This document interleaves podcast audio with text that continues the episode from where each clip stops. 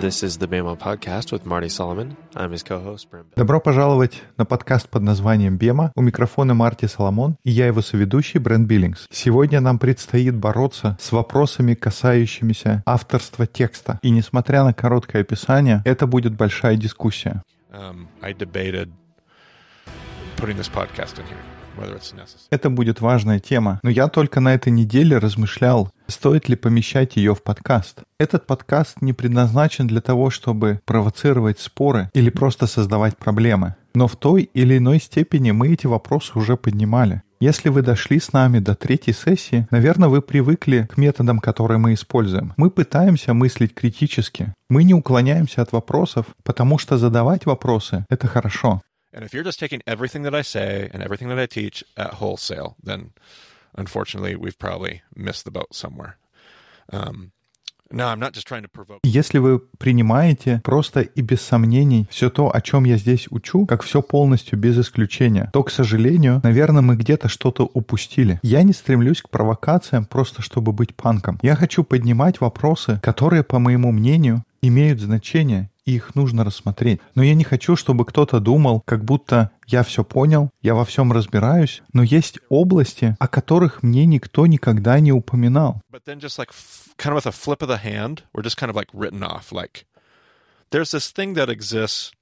but that's ridiculous. So we just are going to move on. And I understand.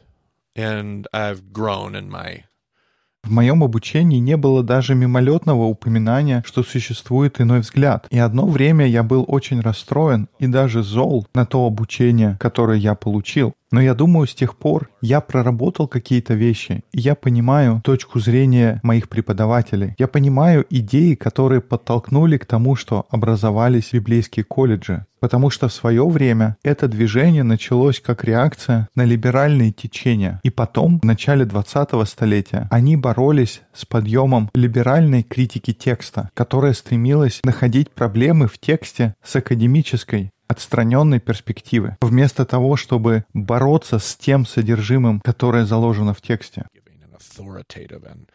Мы верим, что текст Библии, он дает жизнь, и у него есть власть. Я правда верю в богодухновенность текста, и я верю в его авторитет. Я верю в уникальность текста как богодухновенное писание. Библия наделена силой, которая дает способность меняться. У меня есть большая страсть о тексте. Я надеюсь, мои слушатели имели возможность услышать мои убеждения о тексте. Я больше чем уверен в этом. So, so I, I, don't ever want to. But in this world that I was raised in, we were reacting against Я не хочу, чтобы вы сомневались в моей вере в Писание. Но тот мир, в котором я вырос, была своя борьба. И оказывается, есть целый мир за пределами того, чему учили меня. И когда я узнал о другом взгляде, я был очень расстроен, что я не знал этого раньше. Во многом то, о чем мы будем говорить сегодня, это одна из причин, по которым я хотел сделать наш подкаст. Мы с вами прошли большой путь. Мы сейчас в третьей сессии. Я бы не стал эти вопросы поднимать на первой, кстати говоря, если вы к нам только недавно присоединились, я думаю, было бы хорошо вернуться и начать с самого начала, отправиться с нами в это путешествие, потому что у нас уже много за плечами. Мы начали издалека рассматривать какие-то вещи, и со временем мы росли и понимали все больше и больше. У нас была борьба, мы говорили о том, что был первый источник и был второй. Я хочу, чтобы все наши предыдущие обсуждения помогли нам критически мыслить. Наш сегодняшний разговор позволит иметь правильную перспективу на Евангелие. И для того, чтобы начать, у меня будет несколько вопросов. Можно вопрос тебе в начале? Ты учился в библейском колледже, а до него у тебя было какое-то христианское образование? Типа, например, воскресной школы? Maybe Sunday school. Uh, not outside of just, uh, and I was very inquisitive. I, I, was theologically minded. I cared about those things, so I studied those things. I rubbed shoulders with church staff frequently. Ничего такого экстраординарного. Я был очень любознателен, и мне нравились вопросы теологии. Я общался с нашими церковными лидерами, даже в старших классах, но у меня не было какой-то частной христианской школы. Это была обычная государственная школа. Я очень увлекался спортом, но по большому счету вопросы теологии не так сильно меня интересовали. my own personal walk of faith didn't really click for me till I was a senior in high school. Um, so I, I was raised in it, never missed Sunday school, never missed like I missed. But Мои личные отношения к Богу и к вере меня не волновали до тех пор, пока я не был в выпускном классе. И да, когда я рос, я никогда не пропускал воскресную школу, и практически никогда не было большого периода, когда бы я не был связан с церковью. Но настоящее обучение было в библейском колледже, хотя даже там я был нестандартным студентом. Если честно, я воспитывался в протестантской реформаторской церкви. Оно проистекает из кальвинистского движения. Но библейский колледж, в который я ходил, он очень сильно шел в разрез с тем, чему я учился раньше. Поэтому мой опыт в колледже — это была постоянная борьба. И когда это были плохие дни, это была настоящая драка, но в дни получше я просто провоцировал на борьбу. Я помню, моя первая работа в библейском колледже была на тему крещения. И нужно было написать всего шесть страниц о крещении. На тот момент я уже понял, чего они хотели бы от меня услышать. Я понимал их точку зрения. И поэтому я, будучи самонадеянным 19-летним первокурсником, написал работу под заголовком «Вот, что вы хотите, чтобы я сказал». И первые 9 страниц были написаны точно так, как люди бы хотели, чтобы я написал. Но затем я дописал продолжение на 20 листах с названием «Чему на самом деле учит Библия». Надеюсь, это дает представление о моем отношении первые несколько лет в колледже. О, это моя любимая история. Преподавательский состав был очень милостив ко мне. Я до сих пор еще восстанавливаю отношения, которые пострадали из-за моего наивного высокомерия и нарциссизма. Но ты же больше так не поступал? Нет, нет, так больше никогда. Да нет, конечно. Я был очень несносным студентом. Но с другой стороны, это было причиной того, что я учился в два раза усерднее, просто для того, чтобы отстаивать свою позицию. И у меня была борьба и с преподавателями, и внутри себя. Но вообще говоря, это предмет отдельного рассказа. If you would. I did go to a private Christian school, K through 8. Okay. Yeah. Uh, Я сам ходил в частную христианскую школу, но затем мы переехали, и старшие классы я ходил в государственную школу. Но те идеи, которые мы сегодня обсуждаем, я никогда не слышал раньше.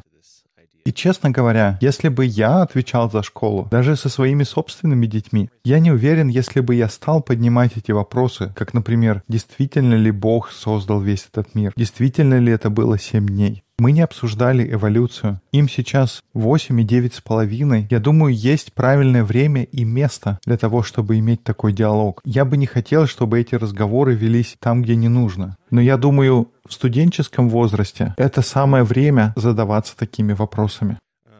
Но в свое время я не знал об этом взгляде и о всех тех разговорах, которые существуют. Поэтому я постараюсь это очень хорошо представить. И с тех пор я по-новому смотрю на свое время в библейском колледже. Мне нравится, как они развивают свои подходы к обучению сейчас. Но для меня лично важно поправить какие-то установки, какие-то принципы, которые я себе представляю. Я буду бороться с этим вслух. И, Брент, давай начнем с такого вопроса. When do you think the Bible was written? Like, when was the Bible written? And and who wrote it? Now, there are some of us that come from different backgrounds that are very used to this critical conversation. But if you, I'm assuming a lot of my listeners, and maybe I shouldn't assume this, but I think I have experienced this with people I've talked to. Most of my listeners are trying to work through a deconstruction of a faith that they were handed.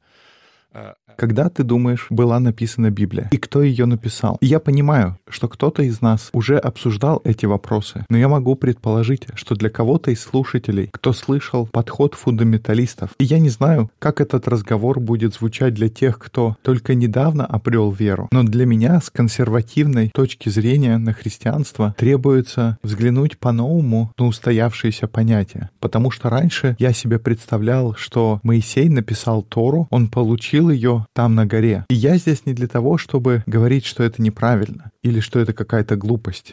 I just want us to think for a moment. Did Moses write the Torah? Но я хотел бы, чтобы мы задумались, действительно ли Моисей был тот, кто написал Тору? И в какое время он это сделал? Народ в это время шел по пустыне, и что он просто выходил на тихое время и писал по чуть-чуть.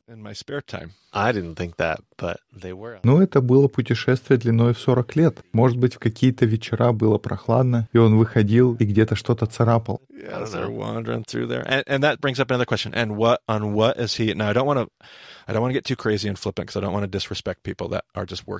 Это, кстати, поднимает другой хороший вопрос. На чем он писал? Я не хочу выносить здесь мозг для тех людей, кто только первый раз задумывается об этих вещах. Но что это было? Пергамент, которого еще не существовало? Как он им это читал, спускаясь с горы? Или все это было вырезано на камне? Does he? Who?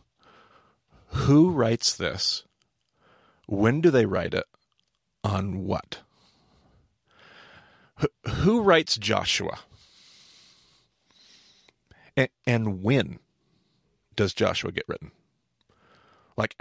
Кто пишет это все? Когда они записывают? На чем? Кто записал книгу Иисуса Новина? Когда она была написана? Была ли книга Иисуса Новина записана в реальном времени? Был какой-то писец, который бегал со своим iPad и стилусом и записывал? Кто записал вторую книгу царств? И когда она была написана? Помните наш разговор об Исае? Мы говорили про четыре разных голоса там. Когда они были написаны на бумаге? И что это были за голоса? Мы вкратце упоминали их, и у нас были шутливые обсуждения на второй сессии и даже еще на первой. И мы все время говорили, ну мы побольше поговорим об этом потом. Мы поговорим потом. И вот время пришло. Настало время поговорить, поднять вопрос, кто все это написал. И я думаю, для многих из нас первый шаг на пути к этому пониманию — это осознать, что многие вещи написаны гораздо позже, чем мы привыкли думать. Возможно, какие-то кусочки, отрывки были написаны там и здесь, но там была культура услышанного слова. Многие из нас приходят к этому пониманию, что это была устная традиция. Моисей не был тот, кто написал Пятикнижие. Это не Моисей написал все эти книги. Но он действительно спустился с горы и передал это людям в устной форме. И они сохраняли все эти пять книг, передавая из уста в уста. Поэтому можно сказать в кавычках, что Моисей написал эти книги. Я не оспариваю его авторство здесь. Personally, I personally give Moses all the credit for the content of the books of Moses. Um, those teachings, that authority, the the the essence of what's in those books comes from Moses. In my mind, just how I sleep at night, how I choose to see it. Я лично считаю, что нужно отдать должное Моисею, и все содержание Пятикнижия исходит от него. Авторитет и суть того, что содержится в этих книгах. Я верю, исходит от Моисея. Это моя вера. Это то, как я себе представляю. Мы получили эти книги. Но другой вопрос, когда они на самом деле были написаны, и были ли они записаны слово в слово, когда слово из устной переходило в письменную форму. Oral record to a written record. Yeah. Okay. Perfect. Yes. Success. Как происходило это превращение из слова, которое передавалось из поколения в поколение, в написанное слово. И за четыре года обучения я ни разу не сталкивался с этим вопросом. И как только я начал задумываться, тут же пришли волнение и беспокойство. Ты сразу начинаешь сомневаться, как действительно это произошло. Откуда вообще пришел весь текст? И один из отрывков, который сразу же приходит на ум, это из четвертого царства. Он говорит о том, что когда царь Иосия приказал разобрать храм, что они там нашли?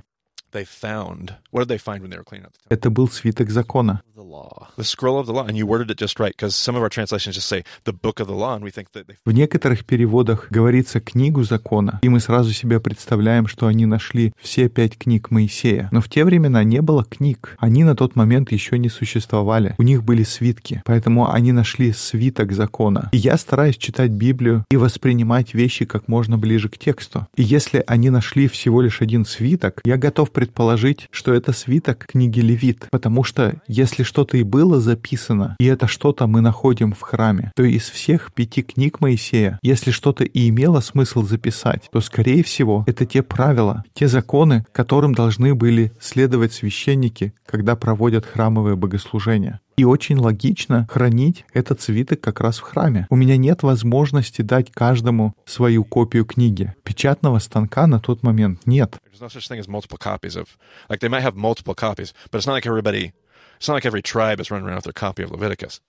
Uh, So it makes sense to me that there's a copy of Leviticus, a scroll of the law. Трудно представить себе много копий одной и той же книги. Может быть, и были копии, но это не то, что они лежали у каждого на столе. Но я практически убежден, что то, что они нашли, это была книга Левит, свиток закона, свиток Левит. И там тоже не говорится, что было несколько свитков. Там сказано один свиток в единственном числе. Так что это не было все пятикнижие. И возможно, возможно, я не прав. Все то, что я здесь говорю, я по-прежнему борюсь с этим. И, может быть, я что-то неправильно понимаю.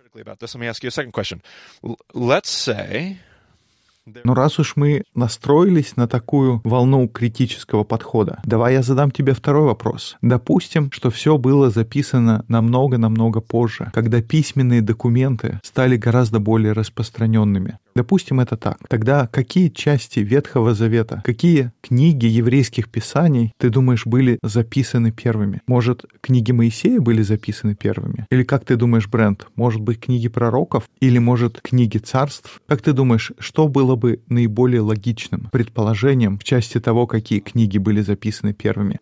Ну, я думаю, что в той среде был такой фокус на Торе, и они проходят через текст Торы каждый год, и они читают Танах весь текст каждые три года, хотя эта традиция начинается уже после возвращения из Вавилона. Guess that's not until after Babylon. ah, interesting. So let's uh, let's go back there. Let's keep wrestling with that. What, Интересно, то есть ты думаешь, все-таки Тора была первой? Нет, наоборот, я думаю, как раз Тора не была первой, потому что они так часто слышали про Тору. Она была у них в голове, и не нужно было ее записывать. Okay. То есть, если есть устная традиция, эти слова, особенно если они пришли от Моисея, в той или иной форме, я думаю, это логично, что они их помнили наизусть. И если ты это все равно помнишь, какой смысл это записывать? Тогда что, по-твоему? So what do you think? Maybe, you know, maybe something like Psalms or Proverbs. Может быть, что-то типа псалмов или притчи, что-то, что можно использовать для богослужений, или какие-то исторические описания, например, книги царств или летописи. Замечательно. Представьте себе мир, в котором у тебя есть устная традиция. Есть все истории, которые передаются из уст в уста. История сотворения, рассказы об Аврааме, история всей семьи. Ты все это слышал много раз. Но тогда первое, что начинает записываться, это события, которые происходят во времена царств. Возможно, были записаны вещи во времена судей. Но мы уже обсуждали возможность, что, может быть, судьи и книга Иисуса Новина, у них у каждой своя цель, и какая-то из них была записана позже. Возможно, какие-то послания пророков они записывали прямо когда эти пророчества произносились. Или они не записывались в реальном времени. Может быть, уже позже люди пытались сохранить то, что говорил пророк, его послание. Но сейчас мне нужно аккуратно выбрать слова. Общепринятое мнение, и нужно понимать, это не значит, что оно единодушное. Оно более-менее принято всеми, потому что даже между уважаемыми учеными существуют разногласия. Есть какие-то аргументы, которые даже не обращают внимания, потому что они очень поверхностные. И есть школы, которые отличаются от общепринятого мнения. But I was frustrated to find out the common opinion. Common scholarly opinion. Но я в свое время был в шоке узнать то, что общепринятое мнение среди христианских исследователей и светских ученых состоит в том, что книги Библии, которые составляют еврейские писания, большая часть из них, они были написаны во время или после Вавилонского плена. И мне никто никогда этого не говорил. И когда я понял, что это распространенное мнение, и понятно, что всегда есть кто-то, кто не соглашается. И первый раз, когда я услышал, я тоже был не согласен. До сих пор есть вещи, которые мне трудно принять. Но то, что мне не сказали, что это общепринятое мнение, это обескураживает. И отчасти, почему я делаю подкаст, это для того, чтобы осветить эти части, открыть для кого-то из нас, что есть целый мир, о котором мы даже не знали. And I and I have been told, literally and figuratively, that I shouldn't bring this stuff up because it's going to make people lose their faith. И мне часто говорили, и буквально и в переносном смысле, что эти вопросы не нужно поднимать, потому что другие люди могут потерять веру. И я не знаю, в каком состоянии мои слушатели сегодня, но я вижу, что гораздо больше людей теряют веру, когда узнают уже спустя 20 лет, что все это время их обманывали, что вокруг было много людей, которые знали обо всех этих теориях, но решили никому не говорить, просто потому что так безопаснее. Наш разговор сегодня не для того, чтобы перестраховаться. Critically. Я хочу, чтобы мы мыслили критически. Может быть, будет смысл сделать паузу, вернуться к этому подкасту через какое-то время или переслушать еще раз завтра. Но если задуматься, мы поймем, что это действительно имеет смысл. Множество историй, они передавались из уст в уста. В том мире люди обучались через слышание, и затем уже позже, когда они оказались в Вавилоне, как ты помнишь, Брент, на второй сессии мы говорили, чему они научились в Вавилоне?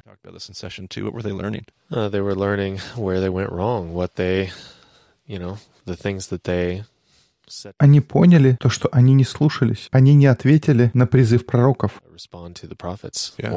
Wouldn't it make sense that a whole people group sitting in exile says, Разве не логично было бы предположить, что все эти люди оказались в изгнании, и они понимают, слушай, лучше давай-ка мы все запишем. Мы не ценили то, что у нас было раньше, поэтому давай запишем, и пускай будет система, в центре которой будут синагоги, мы будем передавать это нашим детям. Это откуда возникает такое рвение к тексту. И такое рвение отчасти выливается в то, что все эти истории, все то учение, все эти разрозненные записи, которые передавались иногда в письменной форме, зачастую в устной форме, кто-то берет и записывает. just the books of Moses, Torah, there was a theory that I, when I, it was referenced, I remember in my undergraduate study, it was referenced kind of in passing, like this crazy, Взять только книги Моисея, Тору. Когда я учился, нам мельком сказали о том, что есть либеральная идея, которая называется документальная гипотеза. И если очень упрощенно сказать, она говорит о том, что книги Торы Бытие, Исход, Левит, Числа и Второзаконие, у них есть как минимум четыре, если не больше, четко различимых авторов. Если углубиться в то, как используется еврит, и различные слова применяются в различных ситуациях, объективно можно увидеть четыре различных голоса.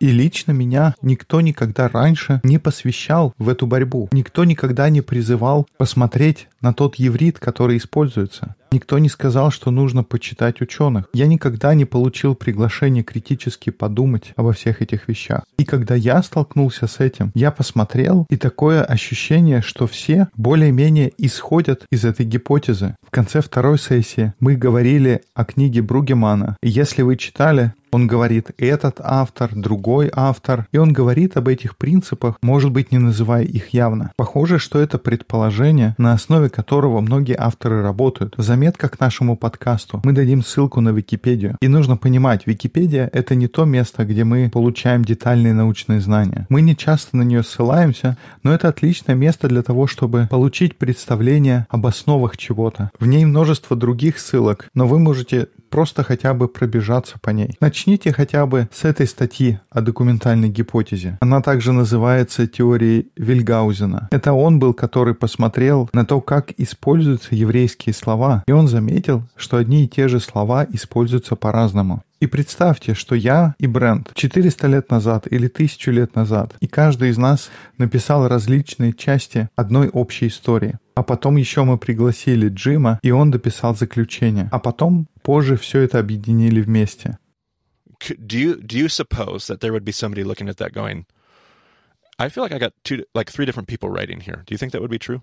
Probably. At Probably least, pretty at least obvious, right? И что вы скажете, если уже в нашем времени кто-то будет смотреть на этот текст, смогут ли они увидеть то, что было несколько различных авторов? Я думаю, будет довольно очевидно, что разные люди используют язык по-разному. Они доносят свою мысль, каждый по-своему. И я помню, что когда я открыл для себя это, я спросил мою знакомую, она училась в Иерусалиме и изучала еврейские писания. Я спросил, ну что люди говорят о документальной гипотезе? Она сказала действительно, это широко распространенное предположение. И было множество людей, которые приводили существенные аргументы против нее, но в настоящий момент большинство склоняются к этой гипотезе. И я был поражен узнать это. И послушайте, я верю в авторитет священных писаний. И документальные гипотезы для меня не означают то, что я теперь уже не верю, что Бог вдохновил это писание. Она не означает, что я не верю, что Бог участвовал в написании или в то, что эти слова не были вдохновлены. Есть и другие теории, что был кто-то, кто диктовал, но как бы ни было, я верю, что Бог был вовлечен в весь этот процесс. Даже если был какой-то редактор, который собрал все части воедино. Об этом можно почитать в статье. Но это для меня как ничто другое как раз убеждает в богодохновенности. Если подумать обо всех вещах, о которых, Брент, мы говорили раньше, мы обсуждали хиазмы в различных отрывках. И мы даже на первой сессии говорили, что вся Тора, она является одним большим хиазмом. В центре всего хиазма Торы находился Левит, и книга Левит сама по себе тоже была хиазмом.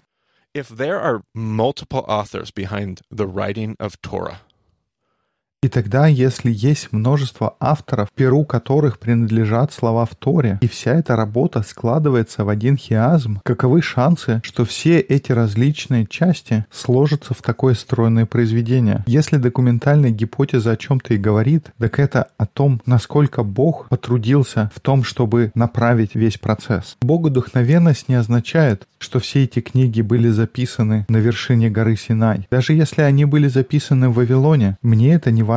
Что важно для меня, это то, что Бог работал через то, что эти слова были записаны, как они передавались и как они в конце концов образовали текст, который есть у меня. И то, что у меня есть, вдохновлено Богом. Неважно, когда это было написано. В том мире, в котором вырос я, Богодухновенность всегда означала, что все было записано точь-в-точь. Но Богодухновенность означает не это. Писание вдохновлено Богом. Это означает, что оно пришло от Него. Он вдохнул в него жизнь. И если Бог хочет использовать аллегорию, если Бог проводит параллели, если Он хочет использовать любой из тех приемов, конечно, Он может это сделать, потому что это и означает Богодухновенность.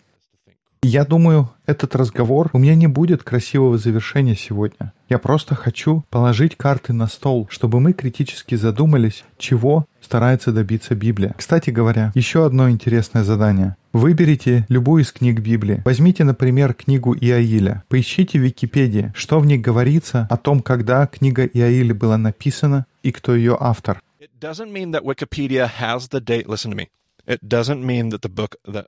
И это не значит, что мы должны верить всему, что написано в Википедии. Это не значит, что все, что там написано, нужно сразу же воспринимать на веру. Я просто хочу сказать, что зачастую в Википедии отражено общепринятое мнение о том, когда была написана книга. Возьмите книгу какого-то пророка из Ветхого Завета или какую-то из книг царств и поищите, в чем состоит распространенное мнение о том, где и когда написана эта книга. Вы удивитесь, как датированы эти книги. Если у вас такие же корни, как у меня, вы будете в шоке узнать, что общепринятое мнение не такое, как мы себе представляем. Job, perhaps. pick Job. Ooh, ooh.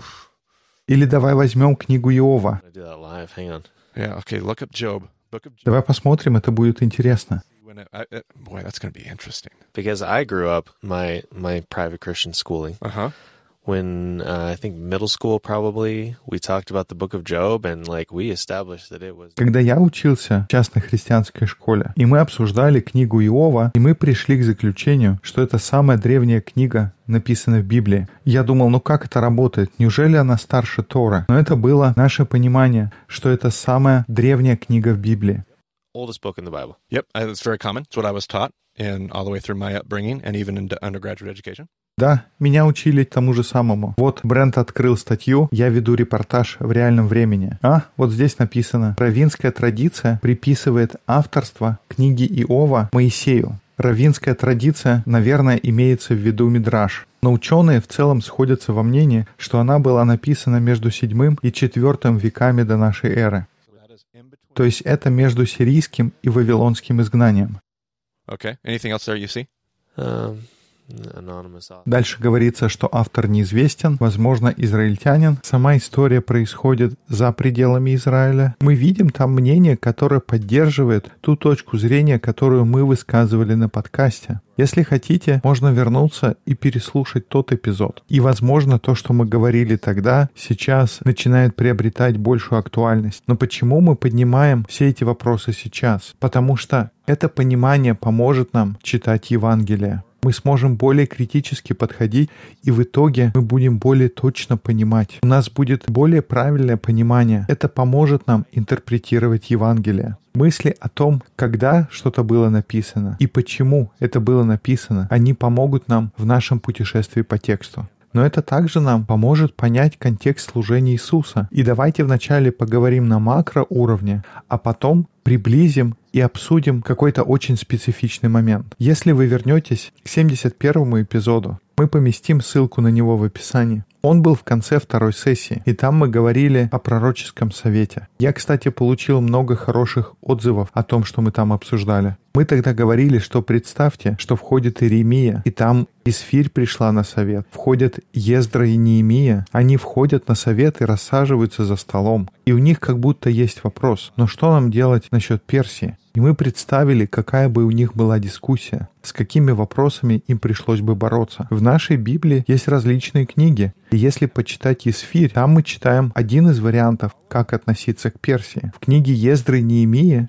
мы читаем о другом подходе. В книге Малахии мы видим третью перспективу. Все эти книги богодохновенны, и они все участвуют в обсуждении. Но каждая из этих книг, она приглашает читателя, приглашает слушателя постараться понять, как применить библейское повествование к нашему сегодняшнему контексту. И теперь представьте, что если Библия была написана тогда, когда говорят ученые, она была написана, она представляет из себя вся Библия, огромное пророческое собрание. Книги Моисея, все эти различные авторы, они ведут свой диалог. Этот диалог начинается в бытии. Он идет в исход, вплоть до второзакония. И может быть второзаконие плохой пример, потому что, скорее всего, там есть только один такой голос. Но возьмем числа и представьте, что в Пятикнижии происходит такой диалог. Различные взгляды и подходы, они все вместе составляют одно повествование. Мы говорили о книге Иисуса Новина и судьях, что, может быть, эти книги являются различным взглядом на один и тот же период истории.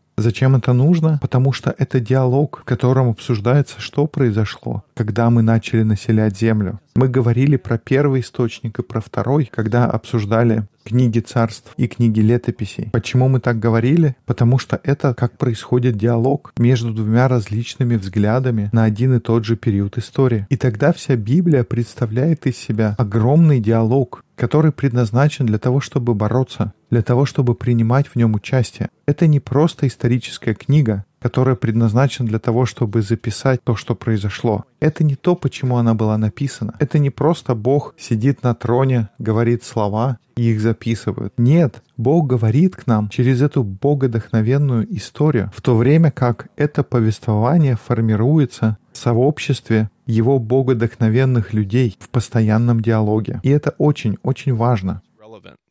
To the story of Jesus. We did the book of Daniel. You said that was episode 62, Brent? А теперь давайте попробуем взять конкретный пример, и вы поймете, почему все это обсуждение имеет отношение к Иисусу. Мы обсуждали книгу Даниила. Это был 62 эпизод. Мы тоже его добавим в примечание. В какой раздел пророков мы его поместили? Мы сказали, что это пророк периода изгнания. И мы говорили о книге Даниила в контексте изгнания в Вавилон. И когда мы ее обсуждали, мы говорили о литературном приеме, что это был большой хиазм, состоящий из двух маленьких. И когда мы говорили о центре второго хиазма, если ты помнишь, мы сказали, что если это происходит в Вавилонском плену, совершенно непонятно, как его можно осмыслить. Если это написано во время Вавилонского изгнания, это не имеет никакого смысла. Общепринятое мнение ученых. Многие исследователи сходятся в том, что книга Даниила написана в середине второго века до нашей эры. И середина второго века до нашей эры — это то время, когда произошла Ханука. Несколько эпизодов назад мы говорили об истории Хануки, что произошло восстание, они свергли греческую власть и передали руководство кому? Хасмонейской династии. Это были люди, которые стали называться садукеями. Это священство почти сразу становится продажным. Они покупаются на идеологию эллинизма. И если книга Даниила была написана тогда, то это на самом деле не история о Данииле в Вавилоне. Помнишь, как переводится имя Даниил? Сын человеческий? Yeah. That was the image. But Dan Daniel means God is my judge. Нет, не совсем. Сын человеческий — это его образ, но Даниил означает «Бог мой судья». И очень может быть, что был такой человек Даниил, который жил в Вавилоне. И может быть, те истории основаны на реальных событиях, но может быть, там есть скрытый подтекст повествования, в котором история Даниила является аллегорией. И тогда вавилонское изгнание — это просто декорация для тех людей, которые в настоящем времени борются с греко-римским миром в том мире, где они чувствуют себя порабощенными. А теперь мы не будем обсуждать снова всю книгу Даниила. Я хочу посмотреть на центр тех хиазмов, которые мы нашли тогда. И если вы слушаете и думаете, о чем ты вообще говоришь? Что за центр хиазмов? Попробуйте вернуться и послушать 62 эпизод. И там мы говорили, что есть два хиазма. Эти два хиазма формируют один большой хиазм. Первая половина книги написана на арамейском, и мы сказали, что эта часть, она представляла из себя хиазм. В центре этого хиазма лежит отрывок, я думаю, он у тебя открыт, Брент. Ты можешь прочесть четвертую главу, стих 34. «Ныне я, Новохудоносор, славлю, превозношу и величаю Царя Небесного, которого все дела истины и пути праведны, и который силен смирить ходящих гордо. Where the pagan Babylonian king Итак, в первой половине книги Даниила в центре хиазма лежит отрывок, в котором языческий вавилонский царь Навуходоносор восхваляет Бога небес. И может быть, действительно так и было. А может быть, этого и не было. Может быть, это только отчасти правда. Но если все это написано в середине второго века до нашей эры, и мы читаем про языческого царя, который восхваляет Бога, как бы я, человек, у которого есть контекст греко-римской культуры, как ты думаешь, что бы я из этого понял? Ну тогда еще не наступило время Ирода Великого. Но тогда я не уверен, как именно это бы воспринималось. Well, let's say that uh, Hellenism is coming, and you're super worried, but you get handed. Ну давай представим, эллинизм уже на пороге, и ты читаешь историю, где в первой ее половине языческий царь поклоняется Богу. И может быть не сам Александр Македонский, но у тебя есть языческая империя, и она готовится к захвату. Может быть и ничего страшного, пускай приходят. If they're worshiping God, like It's let them come. yeah. The first half of Daniel says, you know, crazier things have happened. Nebuchadnezzar grazed like a cow on grass and praised the Lord of, of hosts, the Ancient of Days. Первая половина книги Даниила говорит, ничего страшного, происходили и более безумные вещи. Новохудоносор, как корова, ел траву, и он возносил славу Господу Саваофу. Так что невероятные вещи случаются. И да, у нас на пороге Греция и Рим, но может быть и они придут и поклонятся Господу. Кто знает. А что во второй части книги? Это была часть, которую трудно было понять в контексте Вавилонского периода. Было непонятно, к чему он там находится. Но если эта книга написана в середине второго столетия, давай прочтем его еще раз. Это девятая глава с 25 до 27 стиха. Ты читай, но я сразу предупреждаю, я могу перебить тебя. Итак, знай и разумей, с того времени, как выйдет повеление о восстановлении Иерусалима, до Христа Владыки семь седьмин и шестьдесят две седьмины. 62 sevens. Okay, so right off the bat, we have this vision of Jerusalem being restored, right? Прямо сразу мы видим видение о том, что Иерусалим будет восстановлен. И у вас только что произошла история Хануки. Ты только что сверг власть греков. И здесь мы читаем книгу, в центре хиазма которой находится утверждение о том, что Иерусалим восстановлен. И возвратится народ, и обстроятся улицы и стены, но в трудные времена. Это нелегко. И я думаю, не было ли им тогда трудно, когда они пытались восстановить свое царство. И дальше. «И по истечении 62 седьмин предан будет смерти Христос, и не будет, а город и святилище разрушены будут народом вождя, который придет, и конец его будет как от наводнения, и до конца войны будут опустошения. И утвердит завет для многих одна седьмина, а в половине седьмины прекратится жертва и приношение, и на крыле святилища будет мерзость запустения, и окончательная предопределенная гибель постигнет опустошителя». Мы всегда читаем и думаем об Иисусе по очевидным причинам. Но если это написано в середине второго столетия до нашей эры, и мы читаем про помазанника, который придет и умрет, и в храме будет мерзость запустения, если не думать об Иисусе, о чем говорят эти слова, если думать просто об историческом контексте, если принять, что они были написаны тогда, когда говорят ученые, о чем, как ты думаешь, Брент, говорит центр второго хиазма? Кто разрушил храм? Это будут первосвященники? Точно, первосвященник — это тот помазанник, и это первосвященники будут преданы смерти. И вдруг книга Даниила становится решительным осуждением династии Хасмонеев. С одной стороны, в первом хиазме у нас был языческий царь, поклоняющийся Богу, во втором хиазме у нас есть помазанник, которого убивают и который разрушает храм. Мы всегда читаем это через призму Иисуса, но если попробовать посмотреть через призму оригинального автора, если эта книга была написана тогда, как мы сейчас считаем, когда она была написана, что это была одна из последних книг Ветхого Завета во времена Иисуса, она представляет из себя обвинение испорченному священству в Иерусалиме. И в центре всего хиазма книги Даниила отрывок о Сыне Человеческом. И как Иисус постоянно называет себя. Он говорит, что Он Сын Человеческий. Почему первосвященники так взвились, когда происходил суд Иисуса? Они хотят знать, ты ли тот, ты ли Сын Человеческий. И когда Иисус говорит, что увидите Сына Человеческого, грядущего на облаках, Он говорит о книге Даниила. И почему все так происходит? Потому что заявление Иисуса относится к только что написанной провокационной книге, которую вы, первосвященники, все ненавидите, потому что это осуждение того, кто вы и как вы поступаете. Это все происходит из-за той мерзости, которая творится в храме. Разрушение храма сбывается. Сбывается книга Даниила. Не книга Даниила о Вавилоне, а книга Даниила, написанная в середине второго века до нашей эры о греко-римском мире.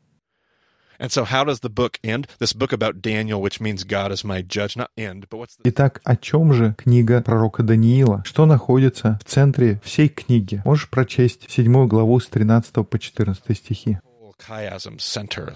In my vision at night I looked, and there before me «Видел я в ночных видениях, вот с облаками небесными, шел как бы Сын Человеческий, дошел до ветхого днями и подведен был к Нему. И Ему дана власть, слава и царство, чтобы все народы, племена и языки служили Ему. Владычество Его, владычество вечное, которое не придет, и царство Его не разрушится». that will never be destroyed. Into a world that is struggling with the Greco Roman Hellenism context and the corruption of the priesthood, the sen- Это послание для мира, который борется с греко-римским эллинизмом в контексте порченности священства. В центре этой книги мы читаем, что не волнуйся, грядет день, когда Бог все исправит, и это новое царство будет длиться вечно. Я знаю, что ты расстроен из-за эллинизма. Я знаю, что еще больше ты расстроен продажным священством. Но Бог придет и рассудит должным образом, расставит все по своим местам. И это та книга, с которой Иисус постоянно себя ассоциирует.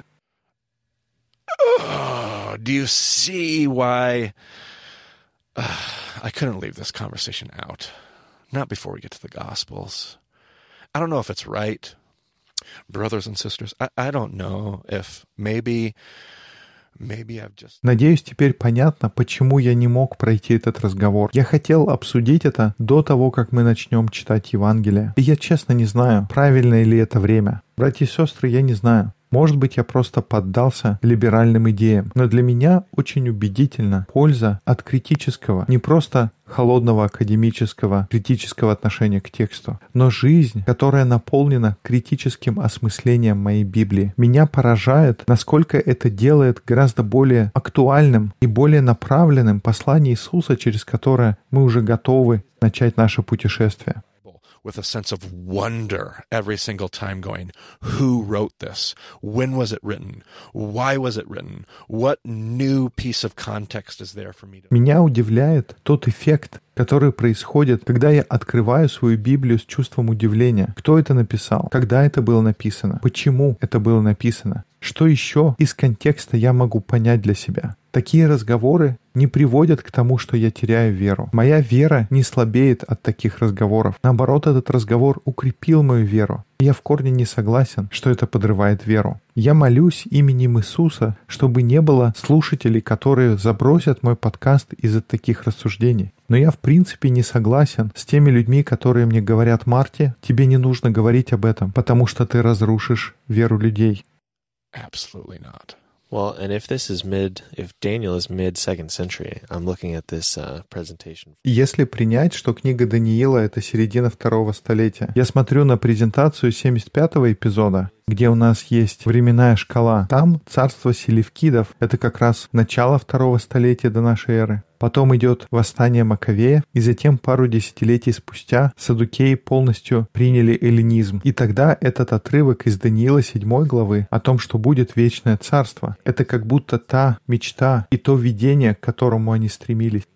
И, кстати, о видениях. Все эти видения в книге Даниила, как взять эту статую, она была вылита из разных материалов. И когда Даниил объясняет, он говорит, что каждый материал относится к определенному царству. И если это было написано во втором столетии до нашей эры, тогда все становится понятным. Если думать, что это было написано в Вавилоне, то нужно предположить, что, наверное, у Даниила был такой хрустальный шар, и Бог послал ему великое пророческое видение. Но если это написано в середине второго столетия, и они просто описывают уже произошедшие события, и это просто все те царства, которые уже на тот момент существовали. И тогда речь идет о том, что происходит сейчас. И тогда это становится апокалиптическим посланием, в том смысле, как мы уже говорили раньше, а не просто предсказанием будущего. Это не просто он сидит и говорит, вначале это царство будет, потом это. Но Даниил понятия не имеет, о чем говорит. Он просто предсказывает будущее. Но когда и что будет, он не знает. Он понятия не имеет о Риме, или автор знает о Риме, об этой новой империи, которая уже подходит к границам, и тогда это обретает новый смысл. И хотя в этом смысл есть для меня, это не значит, что это правильно. Но слушайте, мы можем думать, и у нас может быть борьба, мы можем задавать вопросы, мы можем дальше изучать. Есть люди, которые посвятили всю свою карьеру для того, чтобы изучать все эти вещи. Люди получают докторские степени. Я же, у меня нет ученых званий spent my life studying the book of Daniel, but some people have.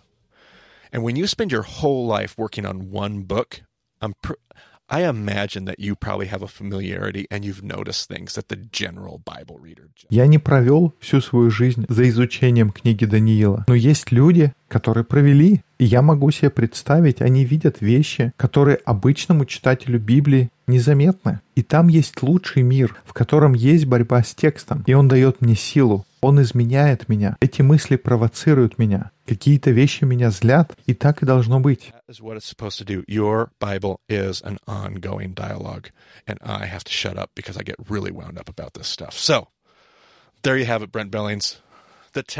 Ваша Библия — это непрекращающийся диалог. И мне пора закругляться, потому что меня эти вещи очень заводят. Вот такой у нас получился подкаст. Текст. Кто, где, когда и почему.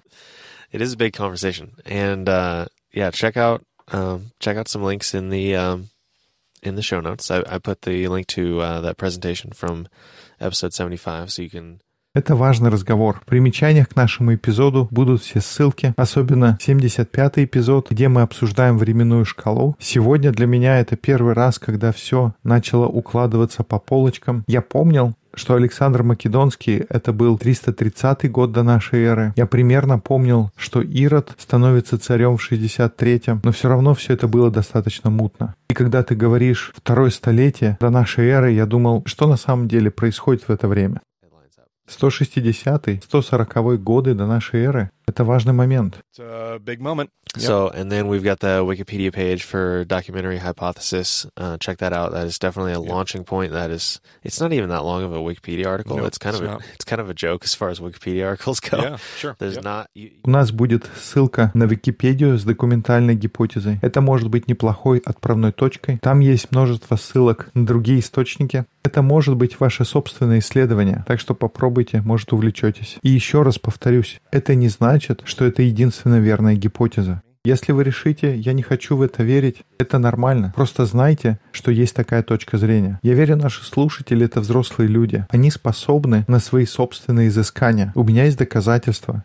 Я получал такие великолепные имейлы. Кто-то изучал какие-то вещи гораздо больше, чем я. Так что просто знайте, что есть такая точка зрения. Кто-то думает на эту тему. Мне в свое время не сказали. Но это не значит, что вам не нужно знать. Дайте тоже нам знать, что вы найдете. И, конечно, вы можете найти нас на Twitter. Наши контакты также есть на bemadiscipleship.com. У нас есть страница на Фейсбуке. У нас есть Twitter аккаунт для Бема. Аккаунт называется The подчеркивание Бема. Так что связывайтесь с нами, не стесняйтесь, давайте бороться вместе. Я думаю, на прошлом эпизоде Марти сказал, не нужно изолировать себя, нужно быть в сообществе. Если бороться, то вместе. You have to wrestle together. So, uh, Так что если вам не с кем поговорить, свяжитесь с нами, найдите дискуссионную группу, просто напишите, мы будем рады поговорить. И поэтому еще раз спасибо, что слушаете подкаст под названием «Бема». До скорых встреч в эфире.